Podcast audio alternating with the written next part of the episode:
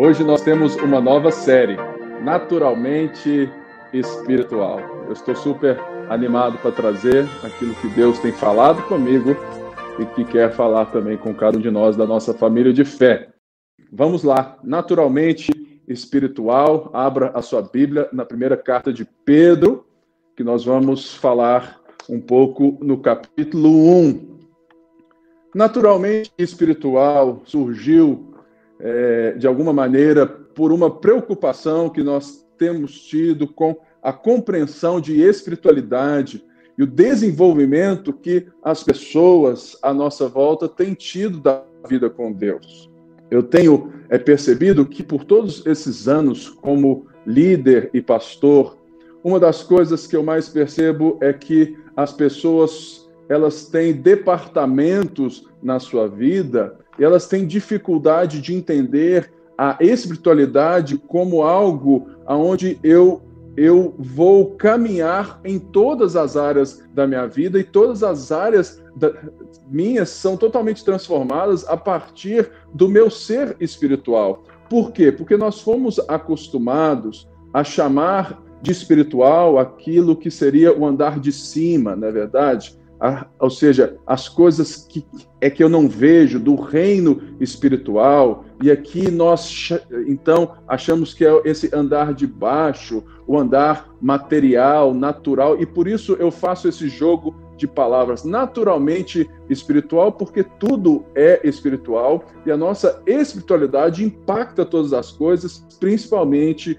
o nosso dia a dia, as nossas relações, o nosso trabalho, ou, ou seja, todas as coisas, não apenas quando eu vou à igreja. Por isso, espiritualidade não tem nada a ver com ir à igreja ou fazer algo para Deus, ou, ou, sabe, estar envolvido em um âmbito religioso. E por isso, essa série vem para justamente é, rever alguns pontos que a Bíblia traz de uma maneira muito forte o que é ser naturalmente espiritual, no sentido de que todos nós que somos cristãos, nascidos de novo, regenerados em Cristo, a espiritualidade é, é natural para nós, é algo que, que nós desenvolvemos, por mais que haja essa luta entre a carne, né, entre as coisas, porque nós ainda somos pecadores, como diz, né, simum justo e as pecados, simultaneamente justos e pecadores, nós estamos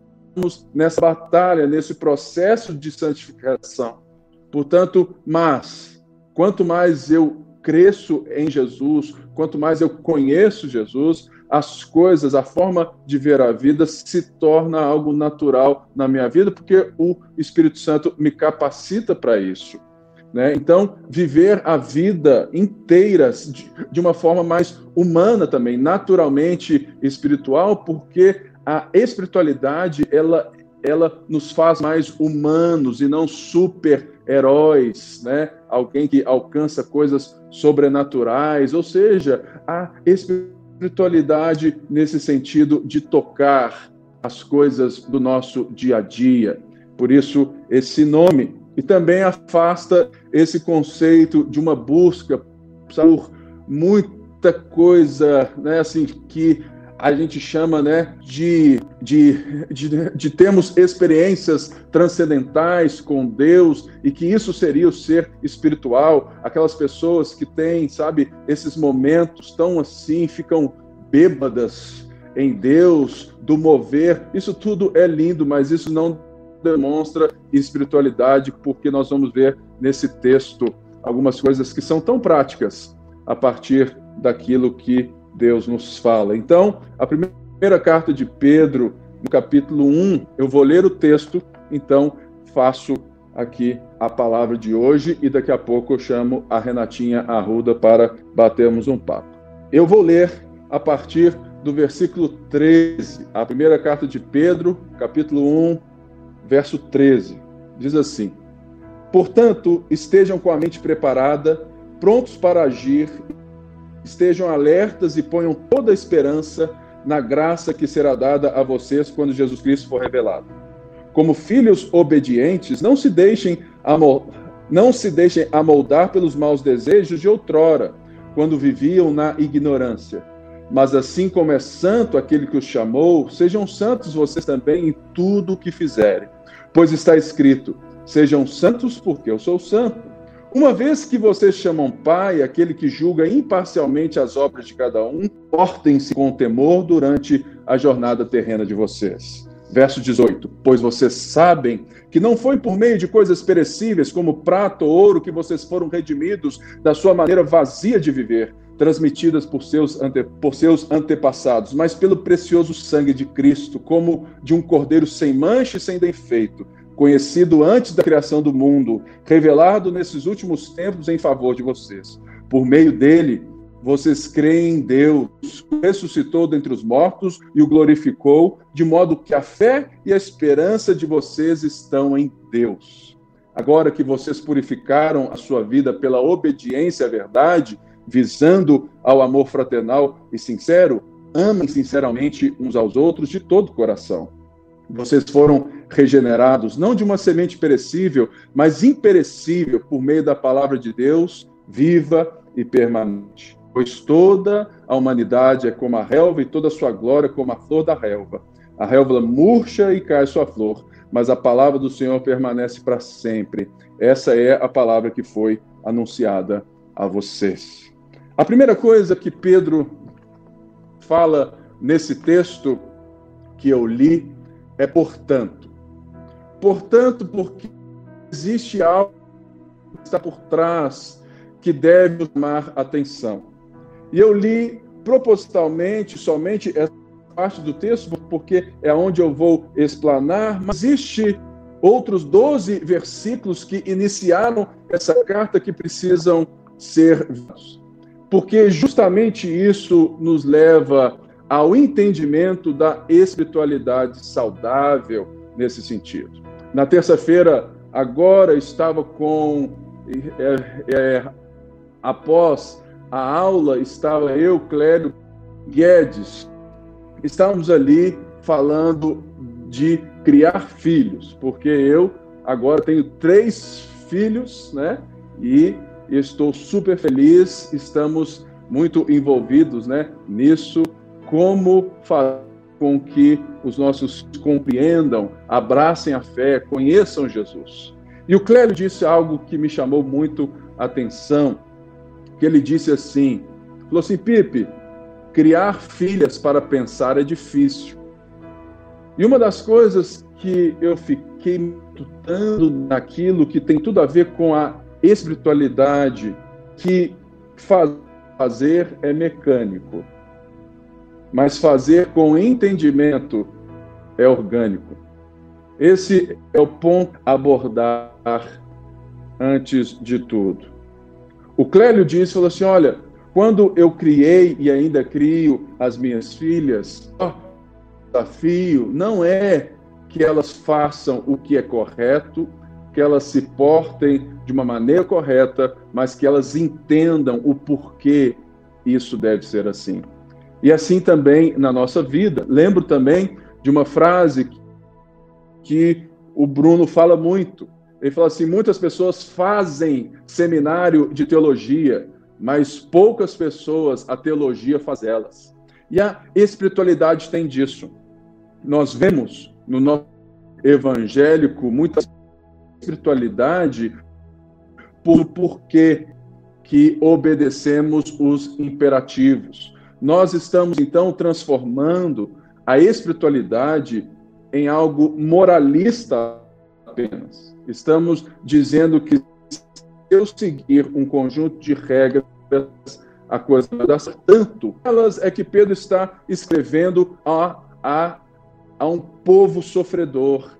Ele escreve aos cristãos que estão dispersos na Ásia Menor.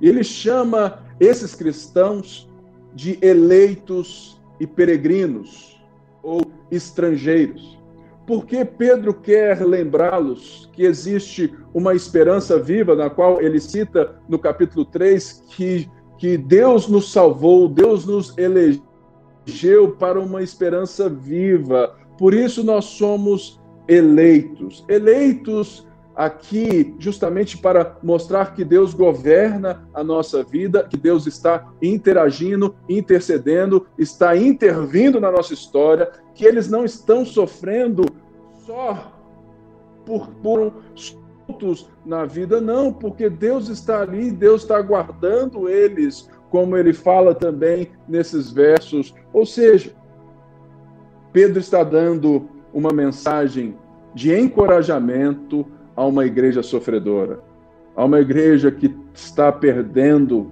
emprego, a uma igreja que está vivendo restrições sociais porque eles eram cristãos. E por isso Pedro fala que eles são peregrinos. Por quê? Porque o modo operandi desse mundo, esse mundo caído, não faz parte não é a nossa pátria. Paulo diz que, que a nossa pátria é celestial, não como um lugar que nós vamos, mas como um reino que vem, porque o rei veio e o reino está vindo, já é chegado, o reino está no nosso meio, mas com a esperança viva, Pedro está dizendo que com o retorno de Jesus, nós que somos forasteiros, estrangeiros residentes, nós encontraremos a nossa pátria e esse sofrimento da qual estamos vivendo não fará parte. Por isso é importante entender quando a Bíblia fala portanto, mas, entretanto, saber que é importante que a espiritualidade tenha entendimento. E por isso que Pedro então agora vai entrar em três imperativos que ele constrói em decorrência daquilo que ele falou. Mas antes, eu quero ler pelo menos uns três, quatro versos da primeira carta de Pedro, no capítulo 1. Vou ler dos versos 3 ao 6 para que fique claro aquilo que eu estou dizendo dentro desse portanto. Porque fazer por fazer se torna algo mecânico, mas fazer com entendimento é o que torna a nossa espiritualidade orgânica viva, porque a nossa esperança é viva. Diz assim: Bendito seja o Deus e Pai do nosso Senhor Jesus Cristo. Conforme a sua grande misericórdia, ele nos regenerou para uma esperança viva, por meio da ressurreição de Jesus Cristo dentre os mortos, para uma herança que jamais poderá perecer, macular-se ou perder seu valor. Herança guardada nos céus para vocês, que mediante a fé são protegidos pelo poder de Deus até chegar à salvação prestes a ser revelada no último tempo. Nisso vocês exultam, ainda que agora, por um pouco tempo, devam ser entristecidos por todo tipo de provação. Assim acontece para que fique comprovado que a fé que vocês têm, muito mais valiosa do que o ouro que perece, mesmo que refinado pelo fogo, é genuína e resultará em louvor, glória e honra quando Jesus Cristo for revelado. Por isso, o que Pedro está escrevendo aqui, o que Pedro está nos ensinando sobre espiritualidade, é que a ressurreição de Cristo inaugura esse momento aonde nós, os regenerados, os nós que nascemos de novo, nós que, que fomos eleitos por Deus, nós não vivemos mais com os olhos nos prazeres, nos valores, nos princípios deste mundo, mas aquilo que chegou até nós, a salvação que nos alcançou, o perdão dos nossos pecados, a vida que vem com a ressurreição de Cristo, esse novo tempo, essa nova. Fazemos parte do novo reino. Isso tem que ter implicações diárias na nossa vida. Por isso, a nossa vida tem que mudar de uma forma. Por isso, então, Pedro vem e fala assim: olha, portanto, por causa disso, porque isso aconteceu, estejam com a mente preparada. Mente preparada aqui diz também, em outras versões, cingindo-vos, né? Com o entendimento.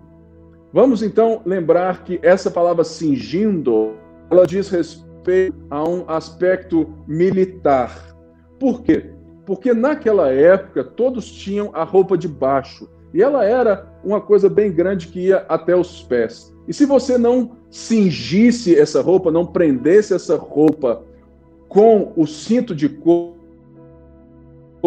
você perdia mobilidade, você perdia poder de batalha, você perdia poder de ação, você ficava preso porque nos seus passos aquela roupa grande iria limpe seus movimentos. O que Pedro está dizendo aqui, olha, portanto, porque vocês nasceram de novo, porque Deus fez a obra, porque vocês estão em Cristo, porque Deus guarda vocês, porque vocês têm a esperança viva, vocês não vivem ao acaso, vocês não vivem por qualquer outra coisa firme como âncora, mas vocês vivem em um em algo concreto, em algo absoluto, em uma certeza que Jesus Cristo morreu pelos nossos pecados, ressuscitou ao terceiro dia, o seu reino vem, participamos desse reino, mas ele diz que ele irá voltar. E quando ele voltar, tudo será restaurado, consumado, não terá fim. Por isso, Pedro está querendo dizer: olha, eu não estou aqui dizendo que o fogo das, das coisas que provam o sofrimento vai diminuir. Eu estou aqui dizendo que isso vai passar. E uma das coisas que eu fico muito preocupado é essa falta de uma mente preparada, de se com entendimento. É por isso que eu disse essa frase como ponto A que fazer por fazer, fazer porque me mandaram, fazer porque é certo, é mecânico, não tem, sabe, vivacidade, não transforma, não tem vida. Ah, eu faço porque o pastor falou, eu faço porque a Bíblia disse. Não. Eu concordo muito com essa ênfase que eu vejo muito no próprio Bruno. Ele fala assim, Pipe, as pessoas precisam saber o porquê. E o Clélio disse, Pipe, criar pessoas, criar filhas para pensar é difícil. E por isso que criar cristãos que pensem também é uma jornada. É uma jornada porque é uma jornada de emancipação. E nós estamos aqui como pastores não para que você dependa da gente. Existem muitas aí, sabe? Eu vejo muita gente que cria, sabe, o povo que, que é líder no cabresto, que eu já vi pastor que para ir para o cinema você tinha que ligar para ele. Para tal absurdo, Pedro está dizendo: olha, que a mente preparada é uma mente que tem conhecimento aplicado, é uma mente que tem sabedoria, ou seja, cingindo-vos com sabedoria. Entendimento não é apenas saber informação, entendimento é saber aplicar no dia a dia a informação. Por isso, não ache que o número de horas que você ora ou que você lê a Bíblia é como algo que vai somando a sua espiritualidade. Não. Você pode ler muito, mas não entender nada. Você pode orar muito, mas não entender nada. Por isso, portanto, estejam com a mente preparada, tenham entendimento, saibam aplicar o sacrifício, a ressurreição de Cristo, a esperança, saibam viver com essa forma de viver a vida, com essa certeza que, que Jesus Cristo é a nossa âncora, Ele é autor e consumador da nossa fé, que Ele é quem nós olhamos, ou seja, nós temos nossos olhos fitos no autor e consumador da nossa fé, para que as circunstâncias, como Paulo diz, sejam meras leves tribulações não diminuindo o nosso sofrimento, mas dando ao nosso sofrimento um propósito. Por quê? Porque a, a, Bíblia não diz que por sermos cristãos nós vamos sofrer menos. Muito pelo contrário, a história da igreja nos diz que por sermos cristãos, por sermos peregrinos, somos diferentes, somos contrastantes. E por isso ter a mente né, preparado é ter esse entendimento, é saber por que eu vivo para Deus e viver com gratidão.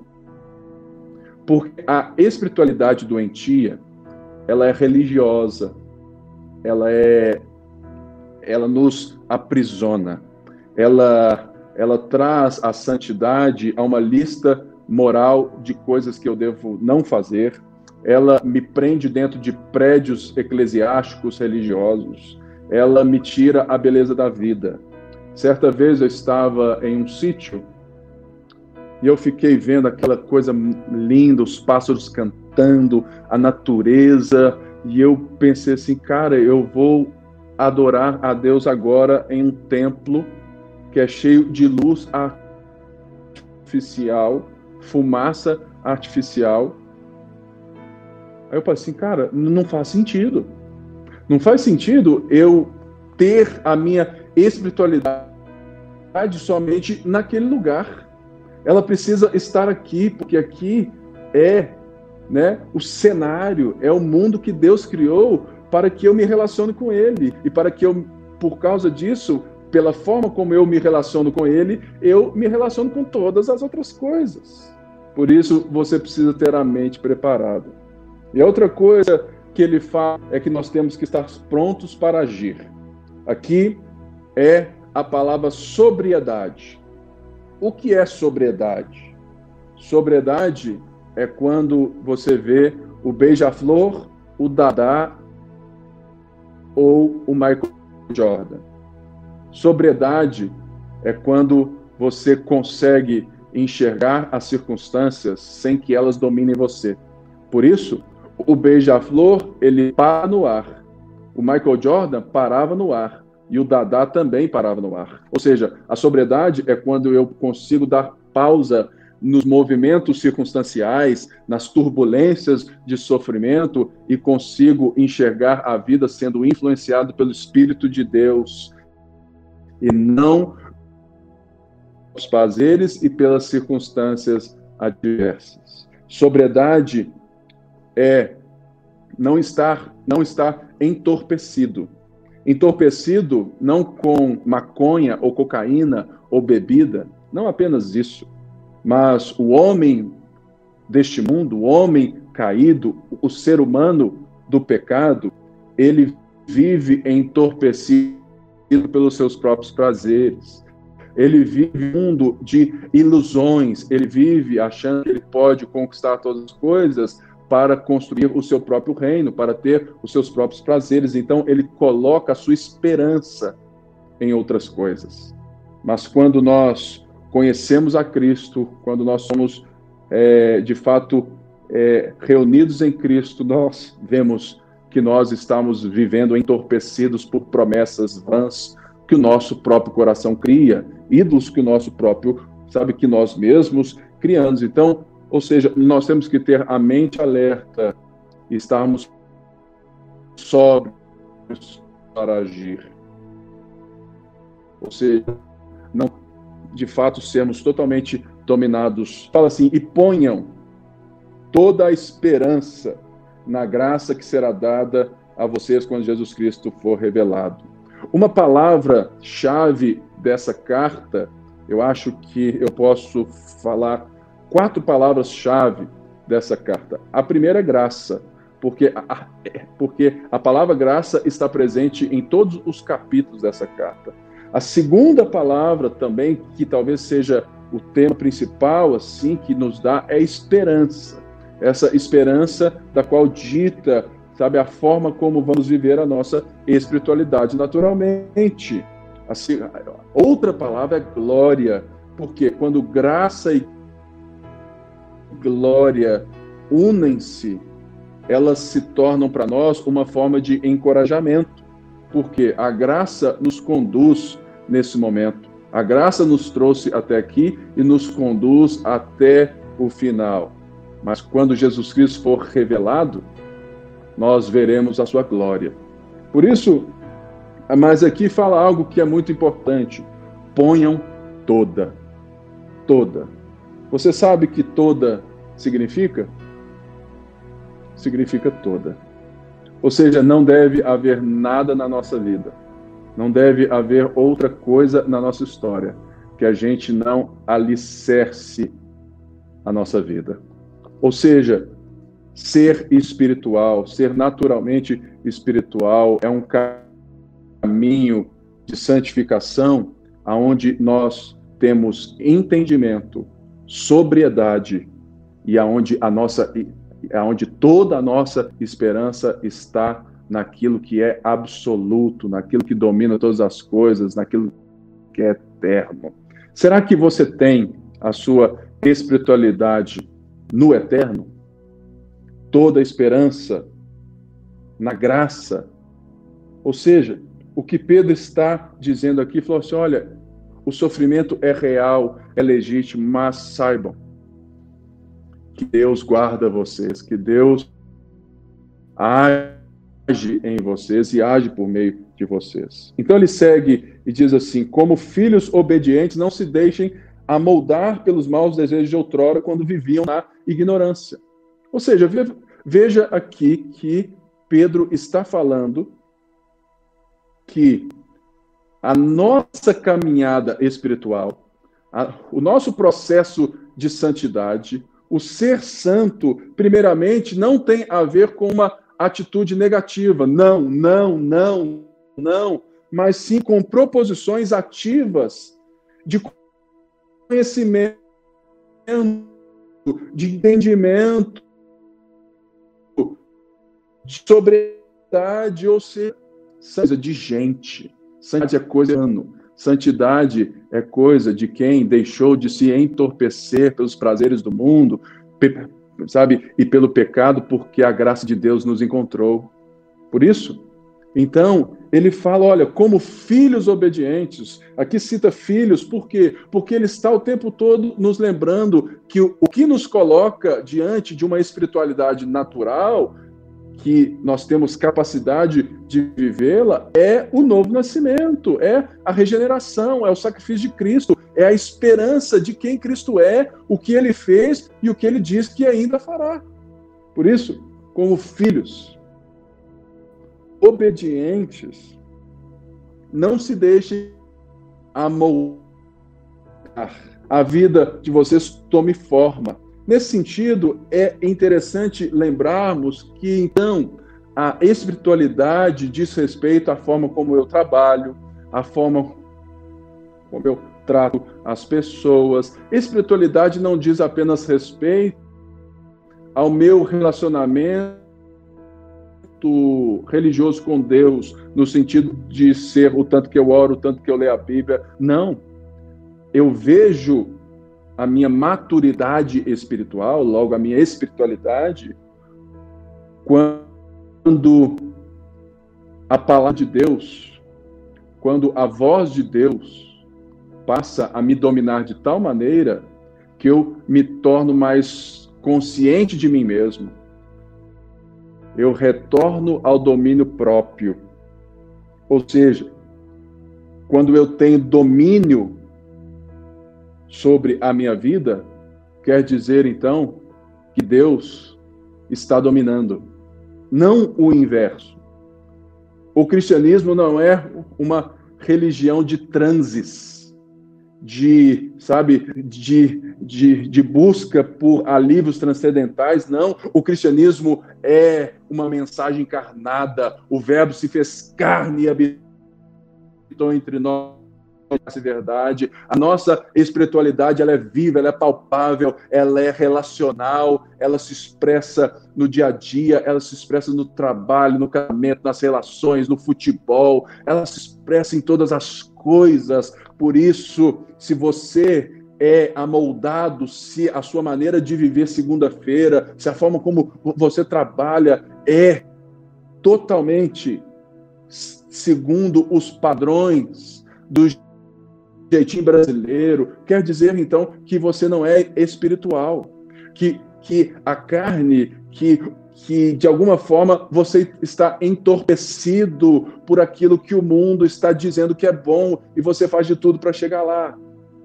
Pense nisso, porque o que Pedro está nos chamando e, e, aquilo que Pedro está chamando de santidade não é muito da, muitas vezes aquilo que nós aprendemos que é santidade. Santidade não é viver na igreja, mas ser a igreja. Santidade não é uma lista de restrições, mas uma nova, mas de fato a nova maneira de viver no mundo que Deus criou. Santidade não é ter só amigos cristãos, mas é ser um bom amigo aos não cristãos. Por isso, quando você não se deixa de fato amoldar, quer dizer que, que você se coloca em uma posição de proposição ativa, de dar o tom das coisas. E esse é o nosso problema. Por sermos muito carnais, nós somos ainda amoldados, dominados quando estamos em ambientes diferentes do ambiente da igreja. Por isso, na igreja, nós nos parecemos espirituais, mas nas relações cotidianas, naturais, nós muitas vezes nos parecemos como qualquer outra pessoa. Essa semana eu fui a um, eh, a um lugar. Aquele cara disse assim, cara, aquele cara, o cara difícil, o cara chato, o cara complicado. E esse cara era um de nós. A pergunta que eu faço, qual que é a espiritualidade, o tom da sua espiritualidade que as pessoas estão experimentando, não é verdade? E ele diz assim, então, não se deixe amoldar quando vocês viviam na ignorância, contrastando com a mente preparada, com o entendimento, com a, essa esperança viva. Mas então, ele então diz assim: Mas, assim como é santo aquele que os chamou, sejam santos vocês também em tudo o que fizerem. Depois, pois está escrito: sejam santos como sou santo. Uma vez que vocês chamam pai aquele que julga imparcialmente as obras de cada um, portem-se. É um termo né, muito portem-se, é estar diante, saibam quem, com quem você está diante, que é o seu pai, mas ele é Deus. Portem-se com temor. Temor aqui não no sentido de medo, mas de reverência, de atitude de adoração, de respeito durante a jornada de vocês. Portanto, a santidade ela não é para a salvação. A santidade é por causa da salvação. Muita gente vive é, assim, todo certinho, e às vezes alguma coisa errada acontece e vem pastor, mas eu fiz aquilo, eu fiz aquilo, eu casei virgem, eu sempre dei o dízimo, isso não pode acontecer, irmãos. Deixa eu te dizer uma coisa: essa mensagem ela está entorpecida pela teologia prosperidade, que leu errado vários textos da Bíblia, está te, está te enganando, dizendo que quando você se torna cristão, a sua vida só vai melhorar. Veja o que Pedro escreve a irmãos que estão sendo perseguidos. Vejam o destino que foi dado aos apóstolos. O próprio Pedro mesmo foi crucificado, e a tradição diz que ele foi crucificado de cabeça para baixo porque ele não se achava merecedor de morrer a morte do seu Senhor. Então Pedro fala: olha, sejam santos, como eu sou santo. Ser semelhante ao Pai, querer ser, querer imitar, se parecer é algo relacional. A santidade, então, ela é relacional. Eu quero, então, por essa gratidão a Deus, porque eu sei que Ele é a minha esperança, Ele é o autor e consumador da minha fé, então a minha vida, a maneira que eu me porto, é totalmente para que eu caminhe com Ele, e não para provar para Ele que eu posso alguma coisa. Ou seja, como pessoas nascidas de novo, cristãos, povo de Cristo, Pedro nos chama a viver naturalmente dessa maneira. Pedro nos chama a sermos imperativos nessas questões. Ou seja, Pedro está nos dizendo que a santidade não é um destino final, mas uma jornada, que ela é totalmente algo que restaura o sentido original dos relacionamentos. Se você voltar em Gênesis 1 e 2, nós temos algo que chama mandato cultural. Deus criou antes do pecado a família, o trabalho, a celebração. E essa era a forma que Adão e Eva adoravam a Deus.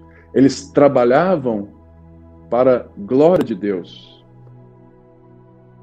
Eles se relacionavam, eles tinham filhos e filhas para a glória de Deus. Eles amavam o seu próximo para a glória de Deus e eles celebravam com Deus o trabalho das suas mãos. Por isso, a espiritualidade natural, ser naturalmente espiritual, está diante de uma revisão dessas coisas. Por isso, você não pode se enxergar espiritual se o seu relacionamento com Deus não está transformando o seu relacionamento com outras pessoas. Eu vou dar a pausa aqui. Eu ia até o 25, mas eu vou trazer a nossa irmã e mestre Renatinha para trocar uma ideia sobre isso que a gente está conversando. Renatinha, cadê você, minha filha? Estou aqui. E aí? Está me ouvindo? Estou te ouvindo. Então, tá. Tudo bem? Não vou ficar segurando, não. Tudo bem. Ei, muito obrigado por estar junto aqui. Aqui, ó. Deixa eu ver. É, tô chique hoje, você viu? Uma flor, orquídea, foto da esposa, né?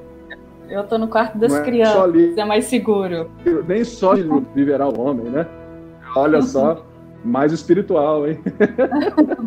Renatinha, a gente está entrando aqui nessa série naturalmente espiritual. Eu sei que arde muito, né? É, assim, aqui eu vejo, né? O Bruno, você, em como vocês têm auxiliado, né? A, assim, a, a turma a, a ver isso de uma forma natural, saudável, né?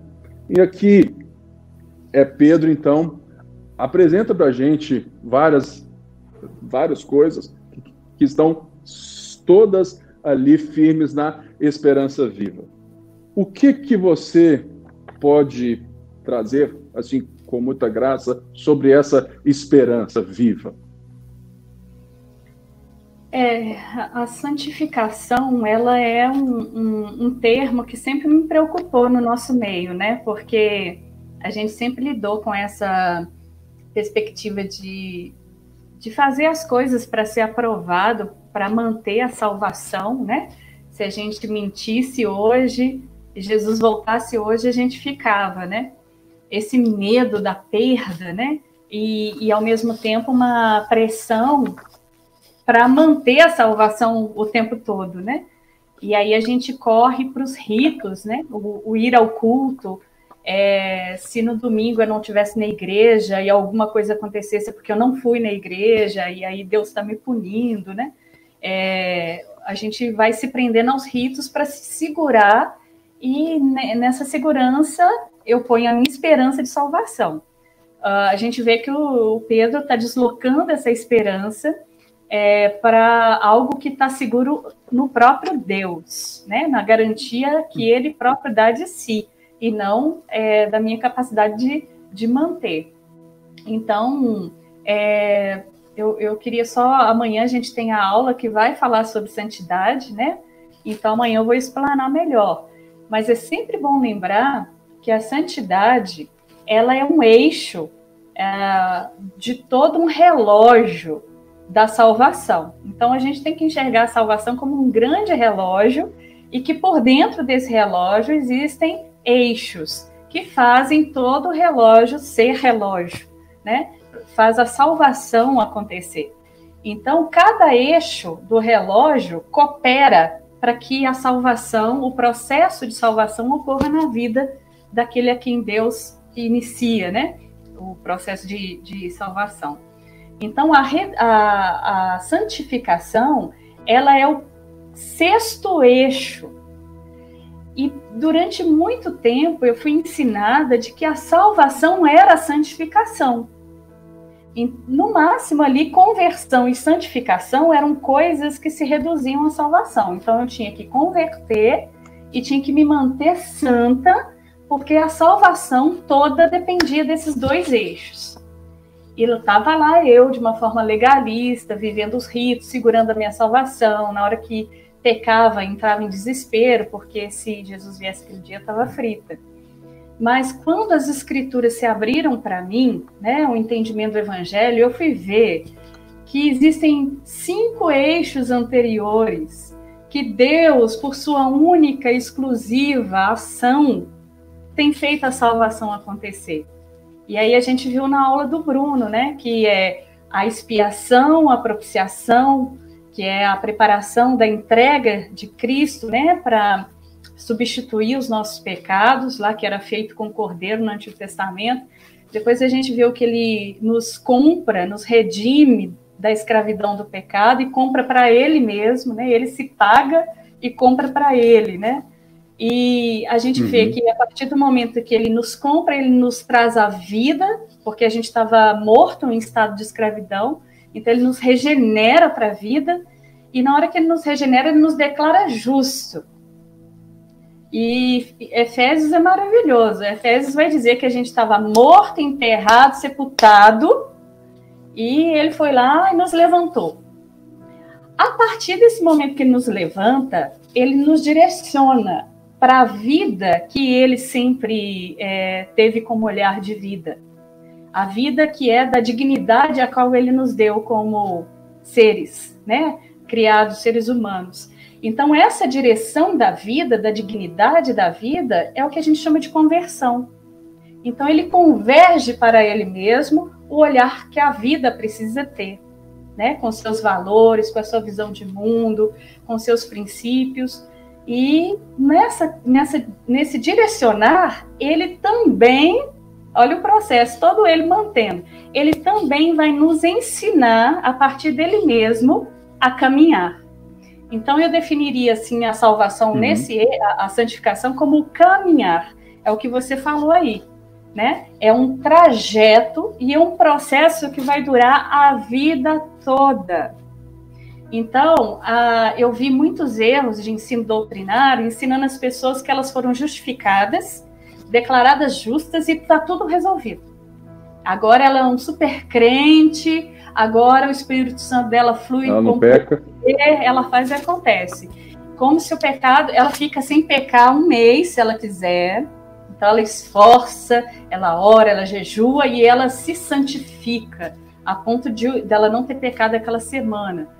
Isso é um ensino deturpadíssimo, porque a santificação é justamente a denúncia de que nós estamos num estado de queda e hum. que precisa ser combatido, né?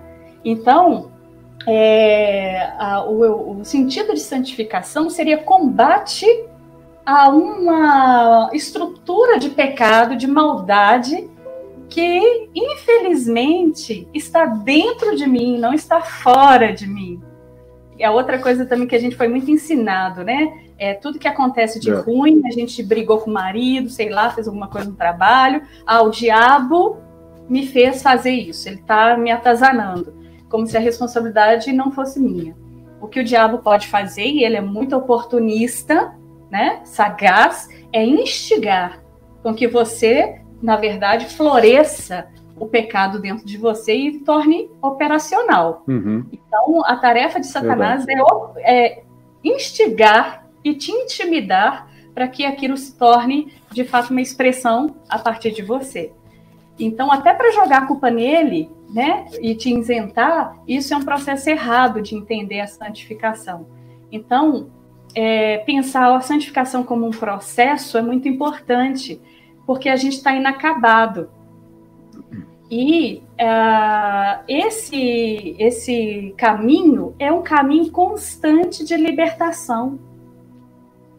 E a esperança uhum. que nos aguarda é o último eixo, que pouco se fala dele também. Graças a Deus nós temos falado muito, né?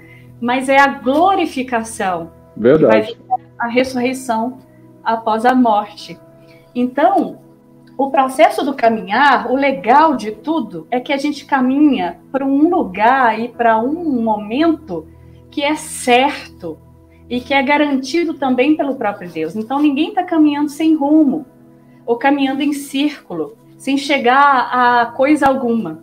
Então Pedro e Paulo coloca para a gente um rumo e um norte, dizendo: olha, essa caminhada ela vai ser finalizada um projeto tão estonteante do, da finalização do processo de salvação que se chama glorificação.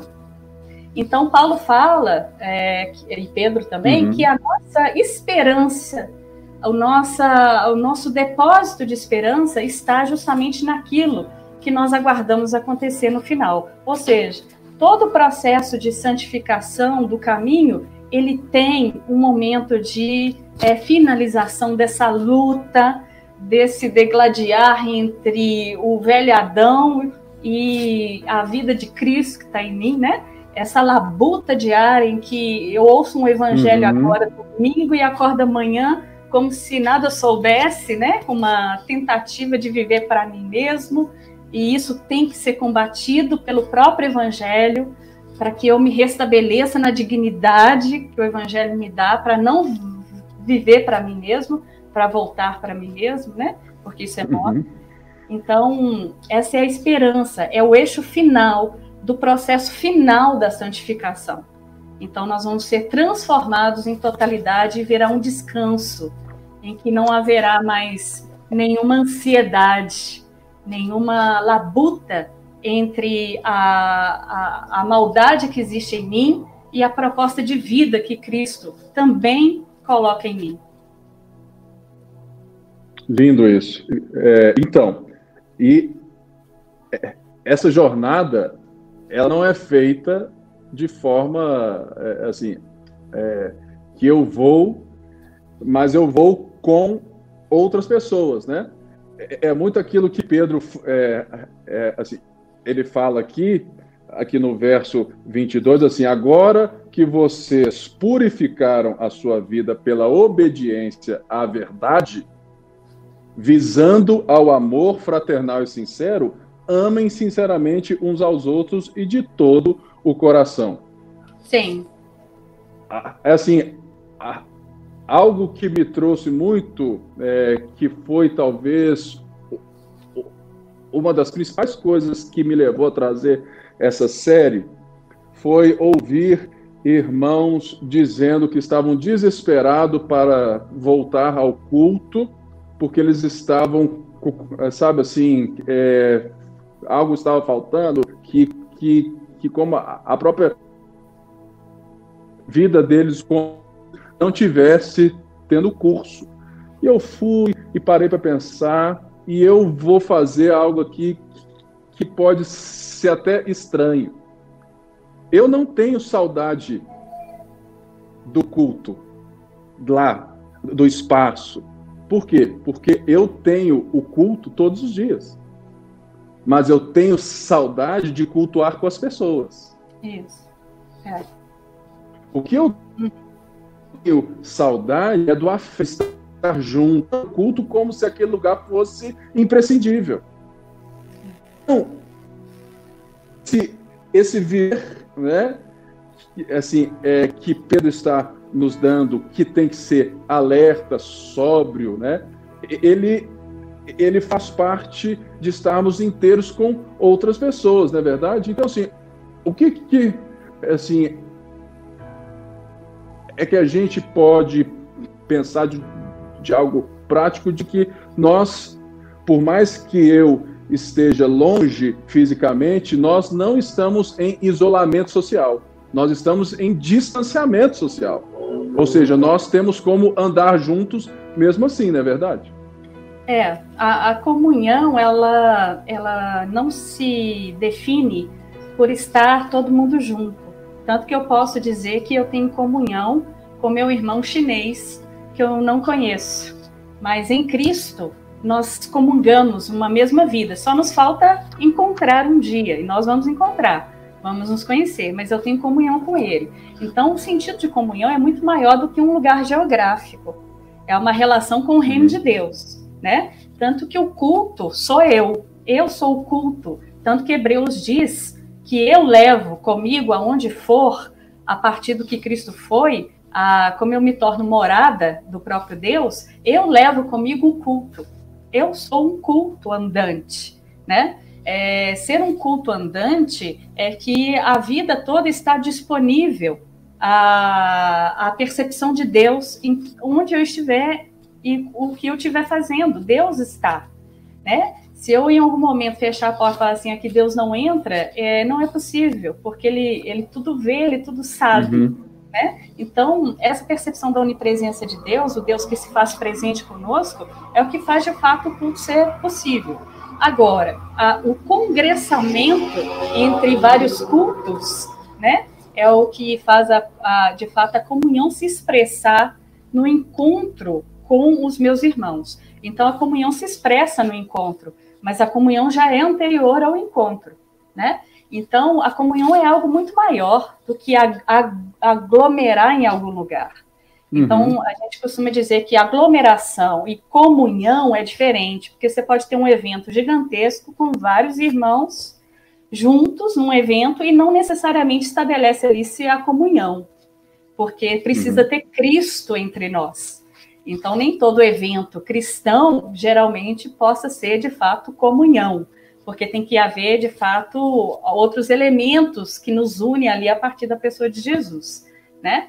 É, então, eu vejo isso é, como um, um, uma divisão que a gente faz da realidade natural e da espiritual como se tiver no lugar do culto, ali de fato eu entrei numa outra esfera, num outro plano de, de, de, existência e ali, de fato, a presença de Deus se faz. Isso aí é um pensamento que foi quebrado. É, isso já é quebrado com o profeta Jonas, que achava que Deus ficava ali no templo parado. Israel tinha essa percepção do Deus preso dentro do templo, né? E até o evangelho dizer: não, vocês são a casa de Deus, vocês são o templo, né? E essa comunhão se estabelece quando eu lembro do meu irmão e oro por ele mesmo eu não podendo estar sentando à mesa e tomando um café ou encontrando no culto, né? A gente começa a lembrar uns dos outros, porque já existe um vínculo é, sendo construído de afeto, de lembrança, de comunidade. Então, é, é o que o, o Bonhoeffer fala, que se eu não sei viver é, de forma é, que seja chamada, que a gente chama de solitude, é, não adianta no estar sozinho, entre aspas, não é solidão. Solidão é quando você não tem vínculo nenhum e está isolado. No nosso caso, a partir do acontecimento da pandemia, a gente entra no estado de solitude. Por quê? A gente sabe estar em comunhão quando é em comunhão presencial quando ela é possível. A gente sabe estar junto em relacionamento quando ela é propícia. E só pode estar em solitude quem tem comunhão quando também tem um encontro. Porque quem não tem comunhão não sabe ficar só estando bem, ficando bem só. Porque sabe que não está só, só está no momento separado. E usar esse momento separado para perceber outras coisas, para experimentar outras coisas, mesmo em luta, em dificuldade, porque muitos irmãos estão passando lutas muito intensas, tudo isso é válido nesse momento de estar fora do congressamento com outras pessoas. Mas quando a gente voltar, não vai ser algo que a gente nunca, nossa, é, como eu sentia falta disso, porque a solitude é sinal de que eu aprendi também a me afastar em certos momentos para me restabelecer e ter a comunhão de forma conjunta. Esse movimento a gente precisa aprender, porque as pessoas acham que pela falta da estrutura e do encontro, eu estou em solidão. O evangelho jamais vai permitir isso se de fato houve comunhão no nosso encontro, na nossa comunidade nas nossas relações. Então ninguém está só. E se não está só, se está em solitude e não em solidão, é possível ter comunhão, mesmo estando distante e nesse momento socialmente.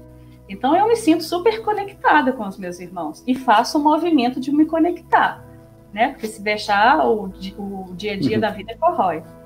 Existe um esforço também na comunhão de se manter em vínculo, né? E não se isolar. Justamente porque eu vou expressar que eu sinto falta dos meus irmãos. Mas não do evento cultico, porque ele acontece em outras instâncias. É. Eu confesso que eu que eu me sinto muito mais próximo de todos vocês hoje né, do que antes. Porque, de alguma maneira, nós estamos tendo ações é, que, que que mesmo estando fisicamente distantes, nós estamos próximos. Né? Ou seja, todo dia nós temos ali algo que, que, a gente pode estar junto a partir de um salmo, né? que, a partir mesmo do próprio texto bíblico, nós, é, sabe? Então, é, é algo lindo que hoje, como pastor, eu me sinto mais próximo das pessoas, né? É, é que antes. E Pedro, ele faz essa carta é para um povo que estava numa luta só. E uma das coisas que eu vi a partir de anos de vida, não que eles, né, é assim, é, ainda é, é, é, não são tantos assim, eu, eu vi que nós não temos como mensurar ou valorizar a luta de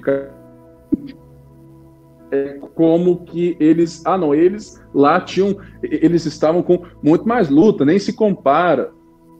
Tá bom, mas todo sofrimento é, é sofrimento. É. E como que diante do nosso sofrimento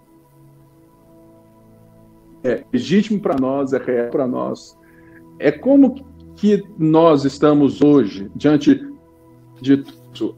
É como que essa carta de Pedro, como que aquilo que a gente falou hoje aqui impacta e pode ser forte para a gente hoje? É, eu é um tempo eu tenho escrito para algumas pessoas falando, olha, vivemos um momento histórico único, né? Assim, pelo menos de forma global. Então, é um sofrimento novo que ele é macro, mas tem implicações na vida objetiva, né? de muita gente. É, todo sofrimento, como é sofrimento, e toda dor tem a sua intensidade, não é porque é, é uma dor menor, não é dor, né? As suas intensidades Verdade. variam, mas é um sofrimento. Então, eu, eu tenho tentado, é, a partir da minha própria vivência com o medo do que possa vir, do que não possa vir, com as incertezas, confiar no amor de Deus. Assim, porque no final das contas eu, eu não tenho controle sobre o que está acontecendo.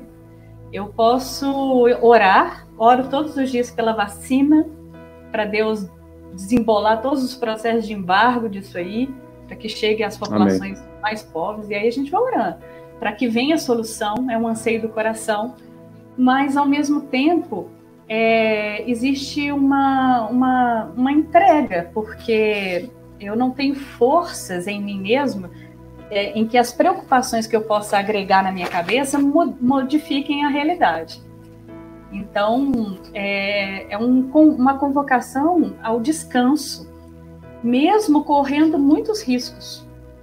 E, esses riscos eu preciso, às vezes, comunicar aos meus irmãos: olha se continuar até esse período, corre risco disso, me ajuda em oração, porque a gente precisa comunicar as nossas dores nas relações da, da nossa comunhão uns com os outros, né?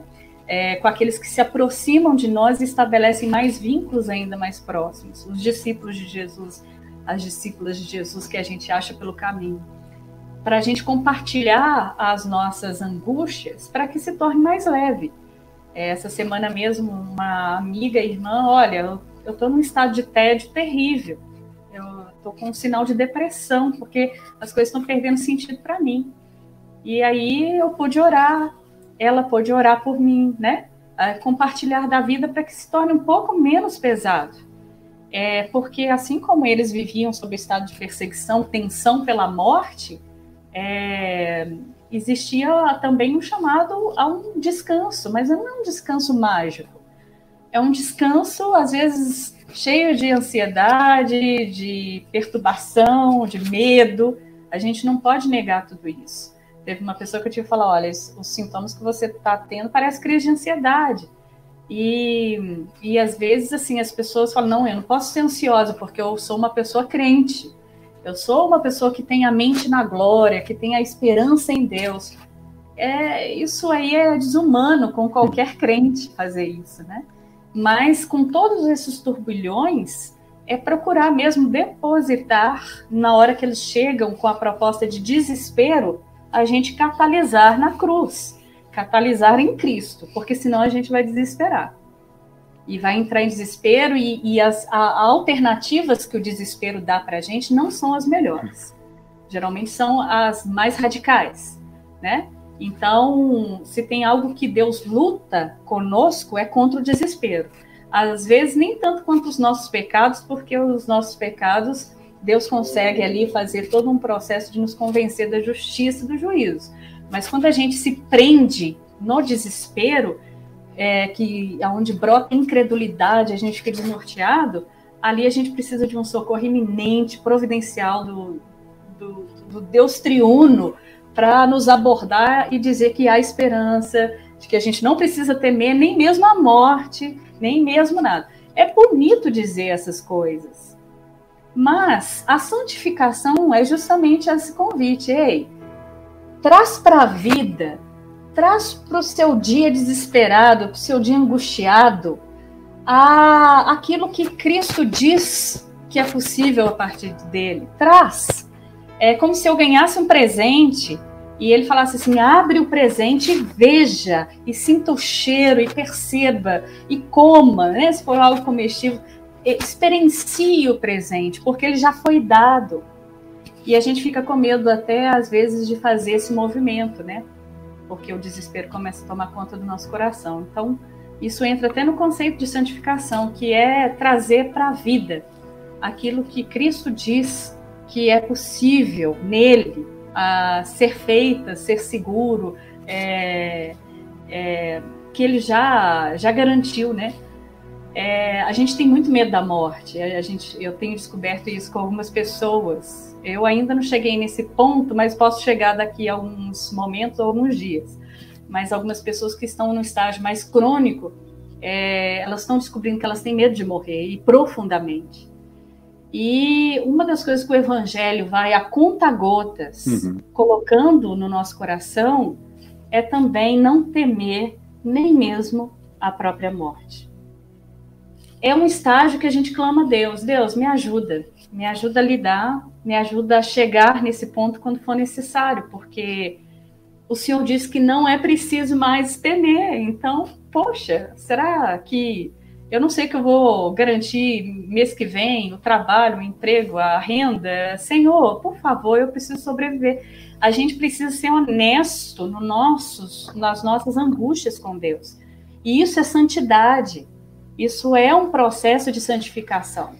Dizer que não está dando conta, que vai tomar a decisão mais louca e precipitada da vida, mas precisa colocar isso para Deus, precisa colocar isso para fora. E quando a gente não consegue fazer para Deus, a gente procura um discípulo de Jesus para falar. Fala, olha, eu estou pensando nisso, está difícil. Para esse discípulo de Jesus nos ajudar a voltar os olhos e conseguir falar com o Pai e colocar as nossas, os nossos temores diante do Pai. Isso é santificação. É um processo de honestidade diante das questões dos temores da vida, diante do próprio Cristo, né? Isso nos transforma, isso nos faz mais frágeis mas mais fortes, né, diante diante dele, né, na perspectiva dele. E é essa a mensagem que eu creio que Pedro fecha é, essa parte aqui no verso 24 25 ao citar o profeta, né? E diz assim: Pois toda a humanidade é como a relva e toda a sua glória é como a flor da relva. A relva murcha e cai sua flor, mas a palavra do Senhor permanece para sempre. Ou seja, né? É, ao, ao falar a esse povo que está disperso, Pedro lembra eles que eles são eleitos, que Deus os comprou, que eles são de Deus, que Deus os guarda e que eles devem viver a partir disso. E ele também lembra a esse povo sofrido e a nós também, seja qual for o nosso né, de hoje, a luta de hoje, o sofrimento de hoje, é que ele permanece, aquilo que ele fala permanece, a sua palavra permanece. Então, essa é a nossa esperança. Jesus disse: portanto, né, toda autoridade me foi dada no céu e na terra. É, então, indo, façam discípulos de todas as nações, ensinando-os a obedecer o que eu ensinei para vocês, né? E, e fala assim: eu estarei com vocês até a consumação dos séculos. Nesse momento é muito lindo, né? Que a gente lembre que ele não apenas disse que voltará, e isso permanece, essa é a nossa esperança, é a âncora da nossa vida. Mas Ele também está conosco nas nossas lutas, nos nossos vales, nos nossos montes também. E a nossa jornada de santificação, ela não é sozinha, isolada, ela é junta. E por isso eu sou grato a Deus por você, Renatinha, por tudo aquilo que a gente tem, né, nos últimos anos vivido juntos, aquilo que você tem dado, né, do seu de Deus, né, forma de, né, seu, do Bruno, do Luquinhas, do Nicolas, e eu quero né, ser grato a todos vocês e todos nós somos gratos porque nós temos o privilégio de estarmos juntos nessa jornada. Então, quando eu caio, você me levanta e, e quando você cai, eu posso também te levantar. Muito obrigado e peço Obrigada. que você fale as suas últimas palavras daquilo que está bem forte dentro de você. Ah, e ultimamente eu tenho lembrado muito do, da frase do, do, acho que é do Policarpo de Esmirna. Ele, antes de ser martirizado, ele vai dizer assim: é, em 86 anos eu sirvo a Cristo e ele nunca me fez mal algum. Por que, que eu vou negá-lo justamente agora? Ele nunca me fez mal algum. E aí eu pensando, meu Deus, o teu evangelho nunca me fez mal algum. Por mais que ele me chame ao lugar de morte, a reverter alguns valores, é tudo para o meu bem, é tudo é tudo para o melhor para a minha existência, é tudo para me dar alegria, né? eu estava lembrando de um aluno que, quando teve aula sobre santificação, ele entendeu que é um processo de libertação contínua. Ele saiu da aula e começou a limpar o guarda-roupa, as gavetas que ele nunca mexia. Tava, a esposa dele ficou meio abismada com a reação dele.